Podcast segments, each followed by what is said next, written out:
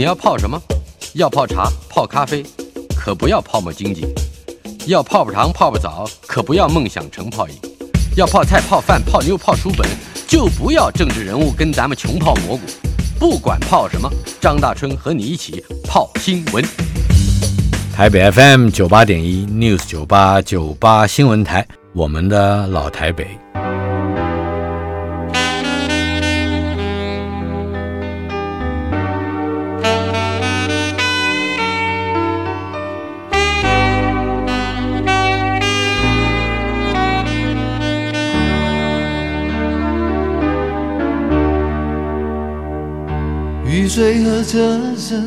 我的老台北没有一个固定的空间坐标，它在我们始终无法全然忘掉的往事里。但是我们的老台北今天已经来到了第五十四集，邀请到的是前疾管署的署长，也是前国立阳明大学的校长郭旭松。旭松是我的初中同学。我们算一算，也有五十多年的交情了。那虽然中间有很长一段时间各自在各自领域去努力、去工作、去发展，但是后来突然见到了面，重新回忆起小时候，恍如昨日，而且历历如绘。呃，旭松。你跟我是同年出生的，是，但是你你出生的地点离我并不太远，可是也还是有一段距离。嗯，那是我比较不常去的地方，迪化街。谈谈你的迪化街人生。大叔好，其实这样，我是鹿港人，嗯，对，因为家里都住在鹿港，是，但是其实我也不是老大，我前面有两个哥哥，但是，嗯哼，呃，都夭折。啊，所以呢，那时候祖父已经在。迪化街，呃，开南北货，好，所以他就觉得说，两个哥哥呢都夭折呢，一定要到台北来生，所以这 就好像说，那公共卫生不好吧，好这样，所以呢，那个时候我就到台北呢中心医院来生，那生我的呢，还是后来赫赫有名的徐千田，把你接生出来的，对，接生出来的，不是生是我妈妈生嘛，对对，但是我妈妈是怀胎十月的时候才从。呃，鹿港坐火车到台北来生，是。那生了我之后呢，就一直住在台北，是这样子的一个情况。对，你还有印象，就是关于迪化街这老的南北货吧？印象是这样子了哈，因为我住在那边大概住了四五岁，然后我们就搬到三重去住，所以在我的印象里面呢，是我祖父就用个。就挖挖车的意思了，就推我到那个大道城淡水河边去啊。所以在我的印象中呢，那条河旁边还有一条船，嗯，好，一条非常大的。你小孩子的眼光嘛，就一条很大的一个搁浅的一条木头船。哦，现在当然都已经不在，还是个古船，就是。它是一个古船，那就搁浅在那里。对，所以可能听众有人一定想得起来，对，那所以我们就坐在那里，那所以在可是南北货应该是一个类似日本式的挺屋吧，就是前面做生意，后面居住吗？呃，我们那时候是听说是住在楼上，因为意向已经不是很清楚，嗯所以呢，因为大概也就是因为下面做生意，人住在上面，所以稍微嘈杂了一点，所以呢，我爸就决定呢，我们在。呃，这个三重呢，过台北桥，呃，在文化北路那边呢，去买了一个当时看起来还是不简单的房子，因为是独栋的，上下，那么也挤了一堆人呐。所以呢，我小学的时候其实是每一天要走台北桥啊，从台北桥走到太平国小。太平国小，对，哦呦，那很长的一段路哦，呃，一两公里哦。是，但是就每天走啊。嗯，所以呢，今天我们在讲说，哎。怕早上这个起得太早，哈，这个睡眠不足，我就会想到说，哎，以前我们很早就起床，也都天天走路啊，对不对？不过不管怎么样，那个时候是很有印象的。你还有一位叔公，也是赫赫有名的名医，是吧？是他叫做 Gay 黑呀嘛，台湾话这样讲，叫郭火炎。火炎，火炎，对。那时候在迪化街开业，是。那假使我没有记错的话。那个时候他还是呢台北市医师工会的理事长，所以他们好几个这个呃儿子啦，都是学医也是这样。那他的是儿子有个台大医科，我叫他阿贝，那叫做郭博伟，啊，嗯，九十几岁了，当然是还在，还在。那么对，后来就是从美国去学小儿科啊，那时候年那头呢，新生儿。在台湾还没有啊，保温箱啊，那个时候没有人做啊，嗯就是他早产儿的早产儿，所以呢，他后来就当了这个马街医院的主小儿科任。对嗯，那现在当然也退退休了，对不对。呃，所以你后来呃选择了学医，跟这个家世有关吗？其实当然多多少少受到这些影响，我想是有啦。嗯，虽然你不是我开业的医生，我不是开业的医生，不应该是这样讲的。我后来会去做公共卫生，嗯那是有另外一段姻缘啊。不过嗯也不是我选择，我觉得那个时候就是有那么一点点社会的氛围，还有呢。啊妈妈的期许，所以我听说了哈，也是亲戚跟我讲的说，呃，妈妈呢抱着我去参加一个亲戚的结婚典礼，那嫁的呢是一个名医哈，比方说大牌的医师，就听说我妈妈就说啦，就说，哎，说不定我这个儿子将来也可以当医生，类似这样。啊哈，我爸爸、我妈妈从来就不承认呢，他们强迫我去读这个医，但是我相信呢，多多少少呢，呃，这个跟很多当时的人一样了，都受到了一点影响。那跟呃这个郭火炎郭医师哈、那郭小儿科啦，我们都是这样讲，或者是我我伯父郭是伯，多多少少还是会有点影响。那好像你的爷爷还说过一个话：当医生可以不求人。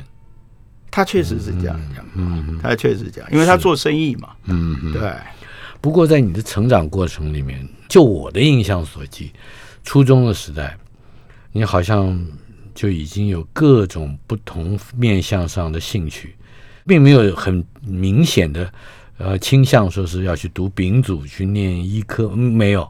初中三年，我记得你好像还比较偏重文艺少年的气质。有吗？嗯我我我倒是不知道，对，因为那个时候你看，我我当时如果如果能够更敏感的话，我会觉得你会当政治人物。哦，对啊你你当了我们三年班长了，几乎是三年。是当然，不过你要知道哈，所以这一段其实很有趣了。因为哈，你说文艺哈，嗯平常讲我们台湾的小孩子呢，国语都讲的不太标准，所以呢，那时候进了大华，平常讲我看你们讲国语还挺标准。呃，我们在太平的时候呢，假如讲的不好，讲台湾话呢，这个老师还要罚钱的，还会叫你在呃这个我还真你会碰到这个事。要不，然罚我老是听钱啊，真的哦真的是。我老是听到这样的传言，可是有有有有有有。有，对，你被罚过没有？因为我也是当班长，所以可能没罚到我。不过问题是那个时候的氛围确实是这样。嗯哎，其实平常心讲是这样的，在小学我们自己的老师讲国语都不标准了，他是四十几岁、五十岁呢，他可能都是讲日文还比较嗯还还比比较较溜一点溜一点，对嗯对。我为什么会提到文艺啊？好像你后来还拍照，对不对？OK，那个不过那个是已经是后面的事情了。嗯对。你早早先是想当画家的，这样子了，我应该这样讲了。嗯。我显然有一点呃，这个艺术的基因了，因为、嗯呃，我妹妹啦，哈，我弟弟呢，都是往艺术方面走，嗯。对。但是我大概是有基因，但是我没有去培养它了。嗯啊，那一天我们在聊说这个合唱，我其实很羡慕你们会合唱，因为我 五音不全呐、我有个绰号，你知道，他们叫做我是一句歌王啊，嗯就是我只能唱一句啊，其他的都不准。对。嗯我到成功岭去的时候才好笑啊。呃，我跟我另外一个同学一样，嗯。我们都在那边唱，那个班长出来就是说：“哎，你们这两位口型不错，嗯。站到前面来，啊哈，但是呢不，要发出不要，发出声音。来。你看这个多伤人。嗯。所以呢，换句话讲，你说我有文艺，我就要讲这一点了。嗯，所以我们台湾小孩子到了大华，哦就要想学一个比较正统的这个国语。哦，啊，就像你们学啊，你们不是外省人吗？对不对？对啊，学，但学的也不像。嗯所以呢，我到了阳明去的时候呢，班上很多人，这奇怪，这个郭旭松呢，嗯讲国语也不标准，讲台湾话也不标准，这个铁定是从香港来的，讲什么从鹿港还是骗。所以在成长的阶段里面，还遭受过这个关于语言方面教育方式的这个霸凌啊，我就觉得。某一种程度来讲，有有受伤的感觉吗？呃，大概还好，原因是嗯刚进大华的时候，我想你知道，我们是录取进去的，某种程度，考进去的，我是考进去了，嗯。但是因为呢，是因为我们没有接到那个录取通知单，哎，这好像有个小故事，我记得对，所以我还去到国中去报道了之后，那是突然之间了哈，这个说来也真的好笑。昨天我们才开小学同学会，啊哈，那太平的。太平了，嗯。所以呢，那群人都是破掉龟的，都是在这个迪化街的。啊哈，那呃，有一个同学呢，他也跟我一起考了大华，对他考上了。就这消息呢，我妈妈知道了，她就奇怪，她都能够考上大华，你怎么考不上？对，所以呢，她就去跟人家理论了，说为什么考不上呢？所以呢，他跑去大华跟人家讲，人家大华说你有啊，你儿子有考上啊，就是你自己不来报道，啊没有通知，没有通知，所以已经过了时间。所以后来呢，我去报道的时候，你们都已经上课了。怪不得你被分到了仁义礼智信第五班。哦，是这样子来的。对我本来被分在第三班，后来发觉我的成绩没有那么好，要到第五班。第五班比第一班就差很多。那你呢？可能是考的成绩可能没有论了，因为呢已经变成挤到最后一班来。对，所以我的意思是说，我刚进去的时候是很艰辛的，是然后感觉上呢，我也落了那一截了嘛，我已经是晚到了。落落了一班车，落了一班车了嘛，哈、嗯吊桥背上去的，然后再来呢，你们讲的国语呢跟我又不太一样，对不对？我也想要 catch up，那一群都是外省人嘛，嗯对不对？从从某个角度来讲是这样的，是所以你说心理上面有没有受到一点压力呢？是有的是有一点的。是不过当然，经过了一学期之后呢，哎，你们成绩没有我好，当然对我就有点自信啦。对，非常得意，我知道，我到现在还记得。不过迷上摄影是初中的时候吗？其实讲起来是在高中的时候，啊，因为邻居有一个空军退休的少将，他就教人家摄影，那、哦我就到他家里面去哦，你还正式拜师。哎，对对，我跟他拜过师。嗯那他说他可能应该不在了，年纪已经很大了。他说他开过飞机，嗯所以他也玩过那个飞机上面的那个摄影机、哦，照相机啦，是照相啊机，是不是 YouTube 我不知道了但是他自己就拍，所以我就跟他学。是那个时候呢，当然我也必须要讲了，家里算是小康，所以还可以让我呢可以供应得起 对了，嗯供应得起，所以这个也是是一个因缘就对了。所以我是那个时候开始，确实是对啊，那个也影响我很多嗯啊。比方说，也因为这样子结识了这个柯西杰，那嗯柯西杰也曾经呢，当着人家讲说，这个郭旭松啊，嗯哼，可惜啦。他不没应该去他不应该去当摄影师他不应该，他不应该去学医的，嗯哼，他应该是当一个呃摄影师的。嗯这句话是真的啦，有人可以可以证明的。嗯哼，所以我后来就带了摄影师，因为学校有一个阳明十字军，周碧社这老师，哦，所以呢，我不是什么领队，但是我是随队摄影。嗯到今天为止呢，在阳明有很多好的照片呢，确实是我照的，没有错。是这一点呢，我倒不愿意否认，是有这么一回的。确有艺术的细胞啊，嗯而且你还不止如此哦。我今天是因为老同学了，一定要再多夸你一下。好像你在高中的时代还拿过全国的设计冠军，这你知不知道？是不是？是不是有这回事？是有这么有志于进军奥运的 啊？谈谈一谈这个，你怎么会怎么会开枪的呢？呃什么开枪？那其实那时候 不是开枪那啊，那那时候的射击那那时候的高中，我记得我们都要到三张里对靶场去靶场去射击嘛。嗯，而且呢还有全国高中的比赛。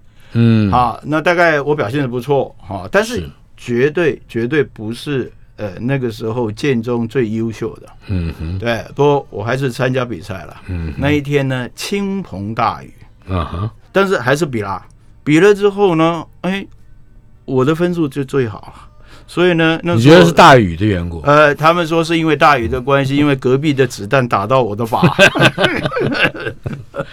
所以你不过不管怎么讲，嗯这个是千真万确的事情。全国我我再讲一个笑话给你听。你知道一个人叫张耀茂吗？哎，张耀茂你不，是那天还跟我提起来？对他现在在华盛顿派驻到华盛他顿，派驻在华盛顿的。他闹过一个笑话，嗯，原因是呢，我在二零一六年的时候退休啊，他就来这个致庆。那他因为在联合报啊，嗯对不对？所以他就从联合报里面的资料库呢去找找这个郭去松三个字，嗯然后把那个新闻剪接成变成是一个集锦这样，啊然后就来送我嘛。是然后送的时候他就来跟我讲，他说哈，哎，我那个报纸里面跑出一个这个高中涉及关系，他说。我想那铁定不是你，我就把它剔除掉了。没有想到，没有讲，呃所以他还欠我一张，他要重新做。是，所以确实是有这么一件事。嗯所以有的时候我觉得是这样的了哈，这个跟我的教育理念也很有关系，就是这些小小的东西，但是都会给一个年轻人一种成就感，嗯，他会觉得更有自信是啊。所以每一个人的。大大小小的这个才能是不一样的，但是嗯尽可能有个天地呢，让他们去发挥。所以，我对于其实平来讲，我对于排名这件事情，我很感冒。哎，这样谈一谈，为什么呢？我对于你排名在我们班上总是第一名，我也很感冒。谈一谈一个好学生、学霸啊，你当时是学霸好，我又好是当之无愧。呃，可是学霸一定也有他在成长阶段里面不那么舒服的一面。对，当然压力是一定有的，嗯对不对？有的时候你成绩好，你不希望被人家赶上去啊。嗯哼，我觉得那个时候有的时候自我勉励呢，加上不好的话，我就盯某一个人，说我啊下一次一定要赢过他。那个时候他班上有目标我在小学的时候就是这个样。小小学的时候的目标是什么样的一个人？我已经忘了，但是我记得有一个人呢很讨厌，但是他成绩比我好，对我就说我下个学期下一次考试一定要比他好，至少呢我有个短期的目标，嗯，对。那么初中的时代，我们同班的时候呢？对初中的时候，其实这样的我都看你们在玩呢，我我都在读书哎，对，所以我成绩好，其实这个不能怪我啊。真的看我们在玩是吧？对，这是你们看玩啊，你们比较会玩啊，我是不太会玩啦、对啊，嗯哼，对，你们还会追女朋友，那个时候我们不也不会啊，我发誓我没有追你，你没有？对。嗯我没有。对，还有很多的用词用语呢，我也是跟你们学的。比方说，马字，我那时候奇怪，我们也不知道用这个字啊，哦，你忘了？没有？我知道，你当然那一定是跟李定中、于洪元 呃这几个人学，刘新凯啊。好，不我们先管不管。我们自己对。的事。但是在初中的时候，我相信一个私立中学在我们那个时代跟今天私立中学有很大的差别，而且那个时候的私立中学会被送进去，也好像代表着这个家庭甚至家族对于这个孩子也是有一些不太一样的期待。在我们国中之前，我们是国中第二届，对，在还是初中时代，进大华的有那么一句形容话，七个字，叫“破铜烂铁炼成钢”，表示都是考不上初中的或者前几志愿的，送到方志平校长那里接受严格的类类似军事训练的这么样的一个教养。可是到了国中以后，好像不太一样了。翻过来了。哎，你你有你有感受到？有有，我有这样，因为我们是第二届嘛，嗯哈、哼那当然那个时候我们自己本身年纪还小，所以到底要不要去考师中，其实不是自己做主的，，嗯对，是父母做大概是父母做主，所以我相信是父母那时候觉得，当然每个呃做爸爸妈妈的希望小孩子呢不要输人家嘛，嗯对不对？那么大概是听说。哎，假使是师中会好一点，国中那个时候还不是很稳嘛，嗯，一定是这样，所以呃是在那样的情况之下呢，就就是哎去考啊，大概师中就是在兴嘛，大华啦，是就是这样的。我也去考了在兴啊，啊哈。但是当然就没考上啊。对哦，我也考了在新，也没考上。呃，老天爷注定我们两个要同班。要是啊访问的是前机关署署长、前国立阳明大学的校长郭旭松。的确，我们是同学，呃，因为同窗的缘故，所以不免会在访问的中间说说私人的事。嗯，不过，嗯、老同学见面非常难得。嗯，因为我们还不只是老同学的关系，尤其是他的人生、他的生活，在许多不同的阶段之中，都给我在日后回忆起来相当大的启发。郭旭松。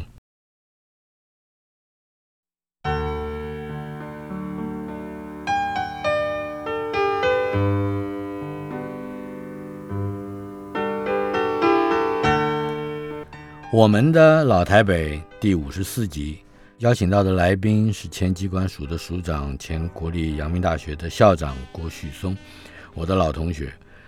国中之后，旭松就跟我不同学了，我的落到第三志愿，念成功中学。那个时候是建中骄，附中狂，成功呆。我在成功当呆学生，可是你在建中，你当然的是建中永远的第一名。哎，但是刚才你提到了一一句话，我我觉得还没有完全发挥，那就是你对于排名这件事情是是有一些感冒的，是吧？有一些反感的。可是，在你仍然维持着你的学霸的地位嘛，以及这个对于排名有一些不舒服，是怎么回事？排名这件事情，其实是到了后来，我到国外啊，看到自己小孩子长大，也看到了其他的小孩子，那时候才是比较有深的一个嗯感觉啦。就是说，今天在一个单一价值里面哈，让他们去发展，然后把它排名，其实是非常不公平。那再加上呢，后来你今天回头看，嗯哼啊，过去的排名一点意义都没有。哦，对不对啊？你这样讲好了了哈。我其实到了后来，呃，到了这个阳明，我也是阳明第一届第一学期的第一名。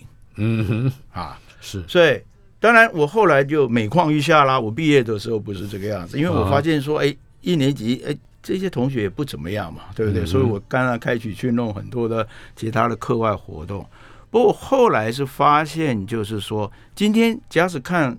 我们呃，阳明第一届的毕业生，他们的成就，假如所谓的各方面的成就，跟当初的排名一点关系都没有。嗯，我必须要这样讲。是对，所以我才会觉得说，不要让我们的小孩子呢，陷在这个排名里面。其实我在当呃阳明校长的时候，一直很想做的一件事情呢，就是把阳明医学系。打分数的这种制度取消掉，现在不打分数。我跟你讲，现在美国好的医学院四分之三，你去打听看看就知道，他们都是 pass and fail，完全没有分数，过了就过了就过了。嗯，比方说以医科来讲的话，你最后你总要拿一个医师执照吧？是。那你就能够拿到就拿到了，嗯，对不对？你干嘛还去计较这个斤斤计较这些？所以学生可以从这个分数上上面呢，能够解脱开来。嗯，所以这个是回答你刚才的那个问题，就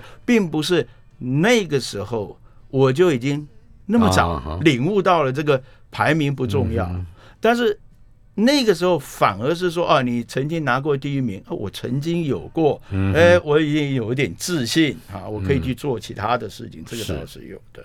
你说到这个建中啊，高中的高中的时候，其实我在建中没有什么特别的一种收获的感觉。我平常心讲，我也没有碰过一个非常好的老师啊，而且比较像是他就很放任。嗯啊，当然或许是呃，我在高中也有一些挫折，说不定，因为人家跟我讲说高中的橄榄球队很有名啊哈，所以呢，我第一学期也去跟人家参加橄榄球队。你加入了橄榄球？我加了，加对，没错，黄山军，我加入了，但是只有一学期。嗯，原因是？原因是搞了一学期，我球连摸到都没摸到。为什么会这样？因为呢，那个开始的训练呢，就是督条啊。哦，就是要斗牛嘛，是是，啊，所以呢，就是在柱子上面两个人对啊，我也不是特别壮啊，是，所以完全没有那个乐趣可言，嗯哼，啊，再加上有，可是还受了不少苦，呃，受了不少苦啦，对啊，而且呢，有个表哥跟我讲说，哎，你不知道，你这个督条啊，督久了之后哈，就会变矮，长不高。哎，这句话就吓死我了，对不对？那个时候长高还是希望长高，希望长高，虽然已经高中。对，确实是没有什么特别碰到什么好的老师呢，在提啊，因为那个时候很快的就要去准备联考了嘛，嗯嗯，啊，所以大概就是这样。所以放任的一种学风也会给你其他，嗯，比如说在本科之外啊，就或者说正课之外，带来更多的启示吗？或者说带来更多的刺激吗？我觉得，所以这要看人跟看环境。嗯哼，对我应该讲说，我不觉得这个建中在那个时候觉得是一个好的学校，是因为他真的没有在教。啊嗯啊，但是从另外一个角度来讲，他提供了一个空间，就是你们什么都可以学都可以都可以学啊。嗯啊，所以 it's all depends，要看你怎么看。我到今天为止都还记得有一个数学老师，嗯啊，每一次来了之后教教教教就哭出来了，哭了什么东西？嗯他就说你哈、真的很像是我死去的儿子，哦，他就说你。不是我，就是全班。全班一下子这个一下那个，对。那刚开始我们很同情啊，但是每一次都这样子，那也怪啦。所以有很多这样的老师，嗯哼我想你可能也知道，在成功也是这样，嗯，就是有一些呢年纪大了，是啊等等是这样。我在成功那个时候念，呃，就是我们讲普遍的来讲，高中啊，我有一个最大的感触是，为什么我高中老师的板书，嗯，除了一位老中医叫魏开瑜啊，周瑜的瑜，除了他以外，其他所有的教我们各科的，有包括国文在内，黑板上那个字都比初中的老师难看。初中的老师，你记不记得陈翠香老师？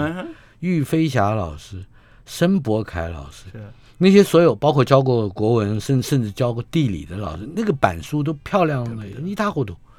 我就不明白，什么高中老师反而比较，当然这个并不代表他们的学问不好哈，可是我的那个体会是如此，你没有感觉？我没有感觉，对。我倒是你在讲说方志平啦，嗯呃，他确实是很严厉，这是没有错。所以刚才我就想起来了，嗯我我不是晚去吗？对，对我去报道的时候，到校长室去，其实方志平在做什么呢？他在打两个女生的屁股，拿个板子。我们进办公室的时候高，你，是我刚年念初一，中初一的时候，嗯我相信那两个女生呢，现在假使听到我讲，她一定还还记得。对，嗯他们就趴在她的这个办公桌上，办公桌上面，所以那时候我吓死了。我说我妈把我带到这什么学校？不过，这个破铜烂铁炼成炼成钢，也是方校长呃一直到他的孩子啊，方海龙吧对啊，接掌呃大华中学是，都还一直有这个信念，就是不管来的什么材料，都可以透过一个严格的要求和管理，来让他们在学业上面有有所表现。其实我还蛮佩服他，因为我后来嗯。我有一次还是碰到的方董事长他的公子，他们现在搬到杨梅是。对他某种程度他还是抱着那那个理念呐、嗯对，嗯。所以好不容易呢，他们在杨梅的这个学校的毕业生呢，呃，有一个呢。考上了阳明的医科，就在我当校长的时候，哦所以他们还在。所以虽然他们不在吴兴街，但是其实一子弟而教，一直记得不是教到对啊交到自己的学弟妹手上。是啊不过还有一个问题，这也牵涉到呃我们整个世代的这个传承哈。你念医科，高中的时候应该是高二有就开始分流嘛？对要到丙组去，对，到到丙组。可是那个时候，我看，尤其是在大学联考发榜的时候，虽然我们已经三年不见面，可是我有一个非常深刻、鲜明的印象，而且很惊讶，那就是我们班在初中时代同班的同学，在高中三年之后，都还在同一个考大学的榜单上，连座号都是连着的。你们都是阳明的，我我的印象。嗯，呃，为什么那个时候阳明第一届会有那么大的吸引力？我记得台大是永远台大医科是丙组的第一，是为什么在那个时候？对，就是一个完全新的学校，嗯，而且就还吸引了那么多人，是，对尤其是我们班的人，连号的进去。不，这个当然有个理由了，因为呃，那个是已经是四十几年前的事情民国六十四年嘛。那那个时候国立大学里面嗯，有医科的只有台大是，公立，其他的呢，台北医学院、嗯还有高雄医学院嗯。啊、中山、中国都已经有了，是，但是呢都是私立的。嗯。啊。但是你们第一志愿的选择却不是台大，没有没有，我们我们选择的是台大没有错，我们哦班上基本上绝大部分的人还是选择台大。哦。那为什么把阳明一个完全新的学校，嗯，这个选成第二个，跟公立是有点关系是，啊，但是跟龙总有必然的关系，嗯，因为那个时候呢，台大龙总并称嘛，是对不对？所以呢，我们就在龙总的后山啊，大家也都是这个是同一个学校，嗯好像就是呃是他的这个。呃，这个对附设对教学医医院教学医院啦、嗯或者是严格讲起来，是因为阳明是龙总的附设医学院啦、概念上是比较像是这样。对，那么我们以前校园里面还有一个龙总的附设龙光幼稚园，所以哦，对。是，不过不管怎么讲，因为他是呃龙总是教学医院这样的一个原、呃原因去的，填志愿的也不少。当然，另外还有一些是后来我们才知道，因为我们是公费生，啊，所以呢，有一些是家里家境不是很好的，他们觉得说他们要去读公费生，所以他们选择了这个呃阳明去读。当然，阳明是一个非常特殊的一个学校了，在那个时候，是，那也必须要谢谢那个时候的创院的院长这个韩伟，啊，他愿意呢。呃，放弃美国回到台湾来，嗯那么他是经过李国鼎呢推荐给蒋经国，所以呢，他来办这个学校，嗯是啊一直都代表是我们的一种某种程度的一种精神的领袖了。在阳明，你还拓展了一些什么样的学习生涯？我们稍后片刻，马上回来。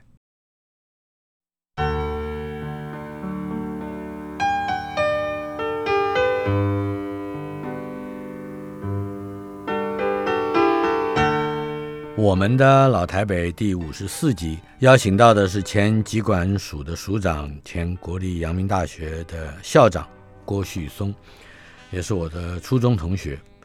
在二零零七年，他郭旭松就获颁模范公务人员奖；二零零九年获颁公务人员杰出贡献奖；二零一零年获颁一等功绩奖章；二零一二年获颁国立阳明大学杰出校友奖；二零一六年获颁卫生福利专业奖章和一等服务奖章。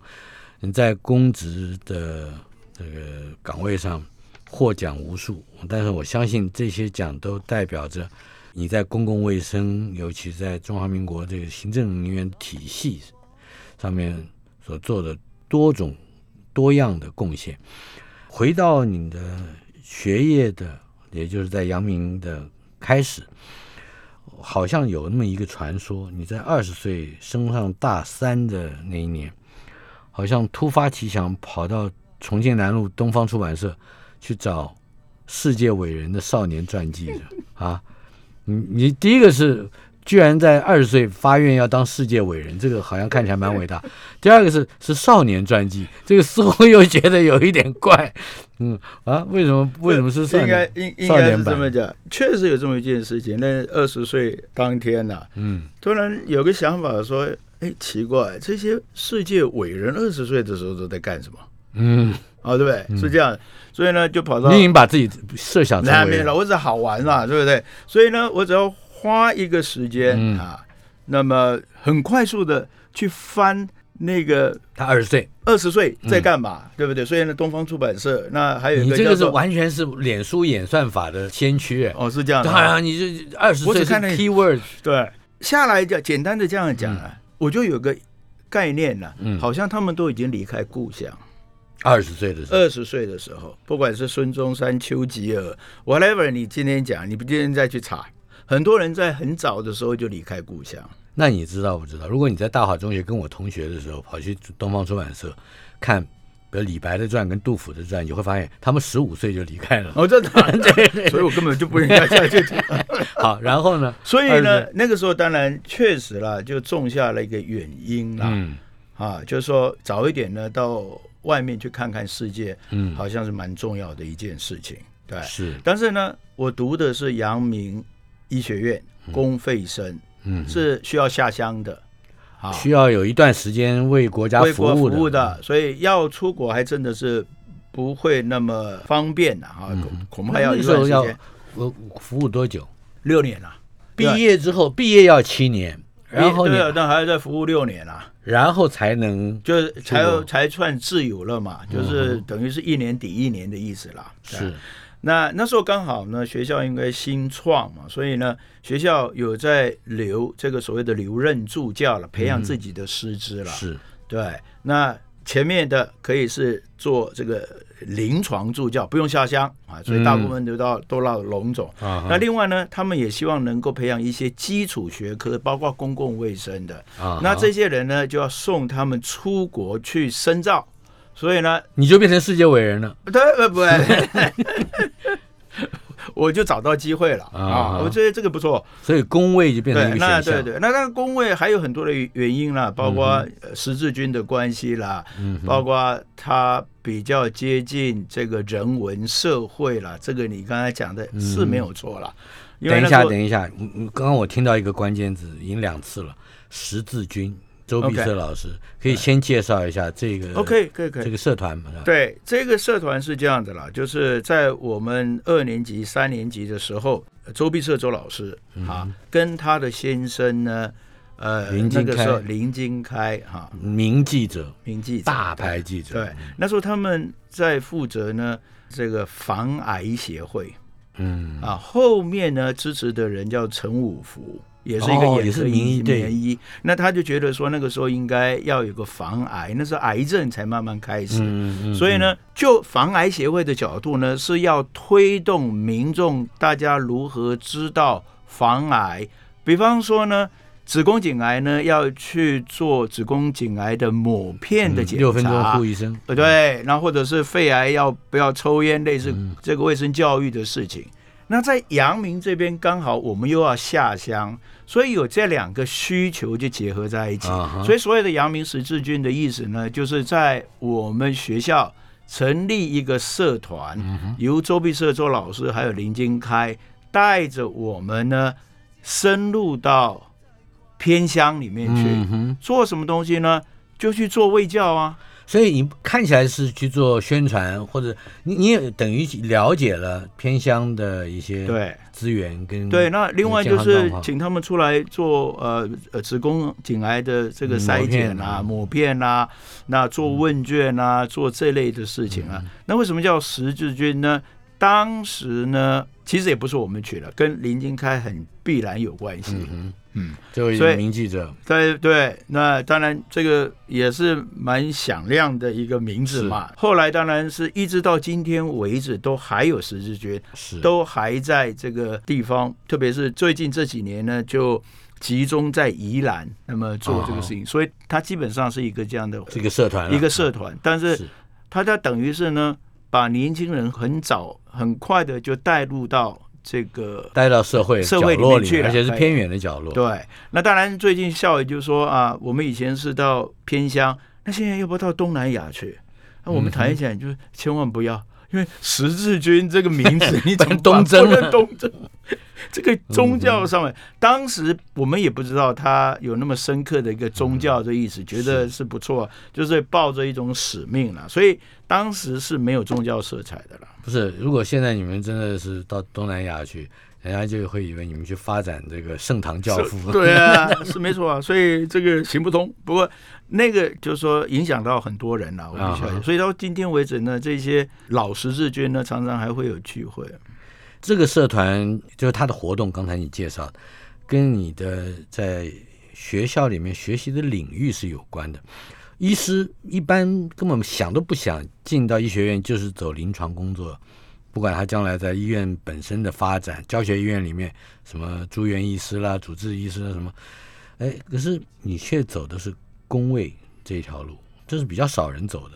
对，嗯，原因是什么？当初我刚才讲了，就是说因为十字军有关系，嗯再来呢，那个时候我们也想说呢，今天能够解决全民健康的这个问题，除了是住在诊间之外呢，嗯当然跟环境、跟这个卫教、跟制度呢都有关系，对不对？所以就走公共卫生啊，我觉得也很合理的一件事情。啊，那当然多多少少也受到很多人的影响，包括叶金川的影响啊啊，对不对？还有个台大陈拱北陈教授的影响，北就是说这些都是医科，但是它并不以治病为主，而是以预防为主是啊。而且呢，这些人呢，他基本上是要把这个疾病呢整个根除掉了。嗯所以换句话讲，是把自己的放映碗都要打破了。所以我常常讲说，我对医科的人讲说，我很尊敬三个人，一个是这个小儿科之父哈、李庆云李教授啊嗯，因为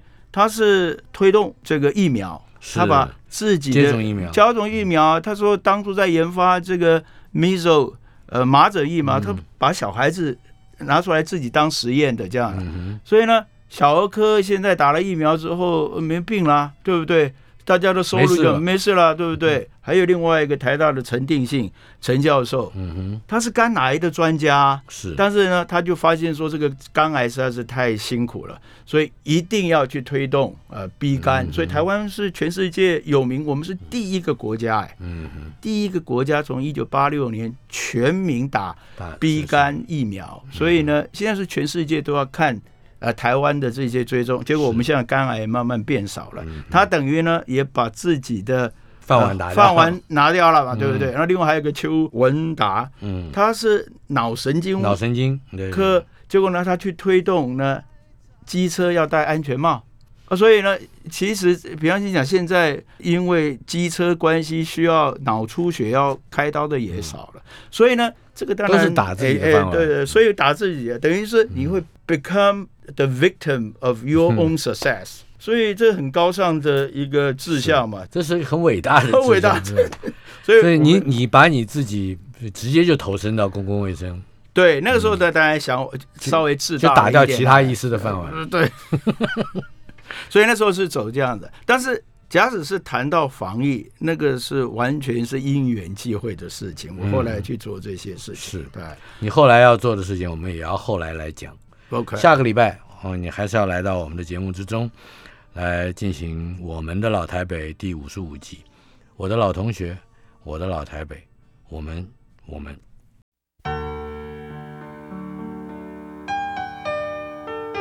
雨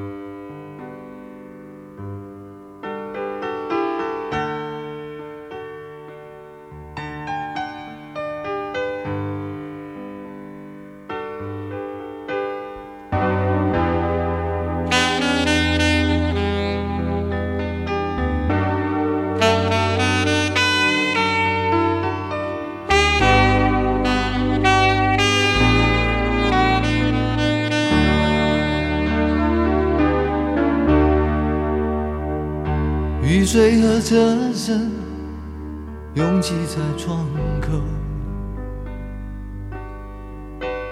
我在都市的边缘停留。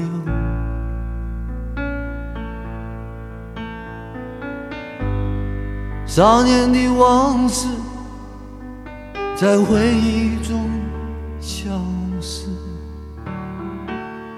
三十岁，我的职业是自由。勤劳的人啊，无聊的人啊，还有陌生的我，在街头游走。